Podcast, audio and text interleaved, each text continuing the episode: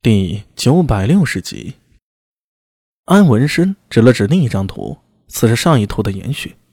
那是一些头很大的小矮人，在山巅，在他们的脚下匍匐着许多人类，似乎向他们膜拜。再下一幅图，则是一位特罗巴人盘膝坐在大石上，身边有许多形貌各异的原始人，学着他的样子盘膝而坐。这幅画像极了佛教里面佛祖讲经的故事。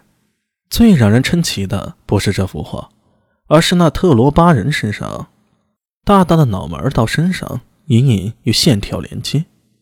站在苏大为身边的聂苏发出一声惊呼。苏大为看了他一眼，再转向看那幅图，明白聂苏为何会吃惊了，因为画在了特罗巴人身上的线。与人身经脉和大小周天运行的线路极为相似，难不成这是特罗巴人叫人类修行法门？这可太过荒谬了吧！安文生已经激动到不行了，他快步向洞内走了下去，指着另一幅壁画说道：“看，这像是本教。”李博、苏大为和聂苏跟着他过去，在这幅图里啊，已经有几分本教的影子了，彩幡。金轮、脉轮、经幡、转轮，还有修行的僧人，只是已经不见了先前的特罗巴人了。在后面的图似乎被人为的毁去，有着刀劈斧砍和大火焚烧过的痕迹，看不分明。再继续往下呀，壁画上开始出现了新图。苏大为认得北斗七星，还有苍龙星宿等等。这新图有点像是下里。李博说道。安文生点了点头，突然指着一处图说道：“那里好像是巴颜嘎拉山脉的地形图。”啊！所有人一起走了过去。洞内啊，已经开始变得昏暗起来。苏大为和安文生、聂苏倒是能看清，李博则有些吃力了。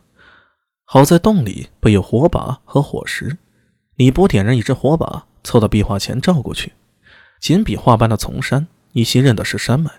一条河从群山间流过，李波看着河，诧异道：“这图像是从天空往下俯视的。”“没错，但是什么样的人能浮在这空中绘下这幅图呢？”“这里应该是黄河源头了。”安文生指着一处河湾说道，“再往下就是……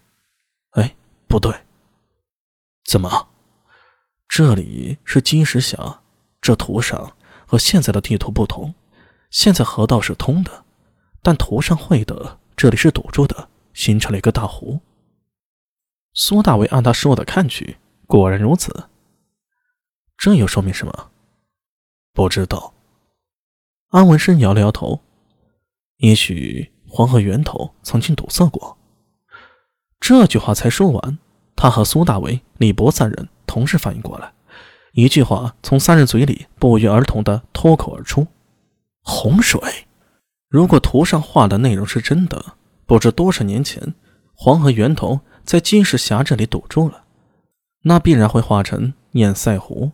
积水到了一定的时候啊，会改变河道，积蓄的大水倾泻而下。而处在黄河中下游的中原文明，自然难以抵御这样的洪水灾害了。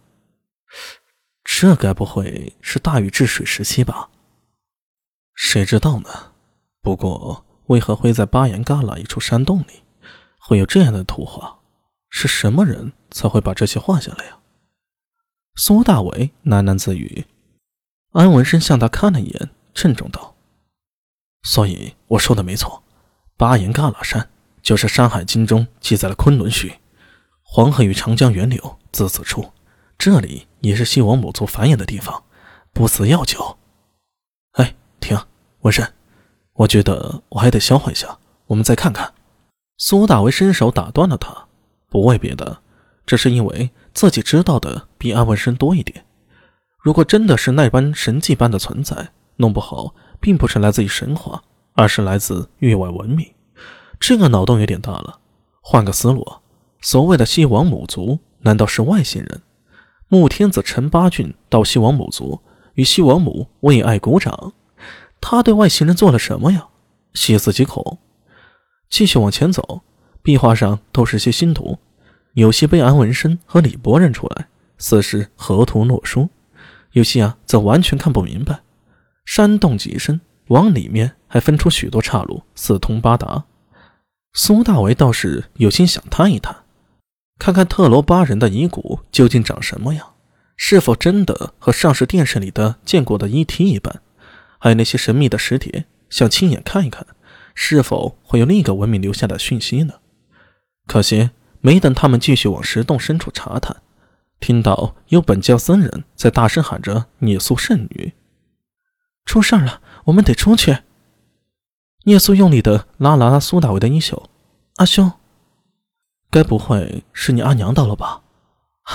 也许是呢。”聂苏眼里闪过一抹星光般的亮色，难掩其中欣喜之意。那我们先出去再说。呃，这就出去了？我还想寻找西王母族的证据呢。安文生拍了拍石壁，意犹未尽道：“先出去，回头再过来看。”苏大为拉着他，带着李博转身顺着原路返回。好在走的时候不是很远，过了盏茶功夫，众人从石窟中走了出来。眼前的天色已晚，正处在黄昏。山巅的天空半明半暗之间，从山头向山下望去，一条火龙正向着苏大为他们快速延伸过来，是吐蕃兵。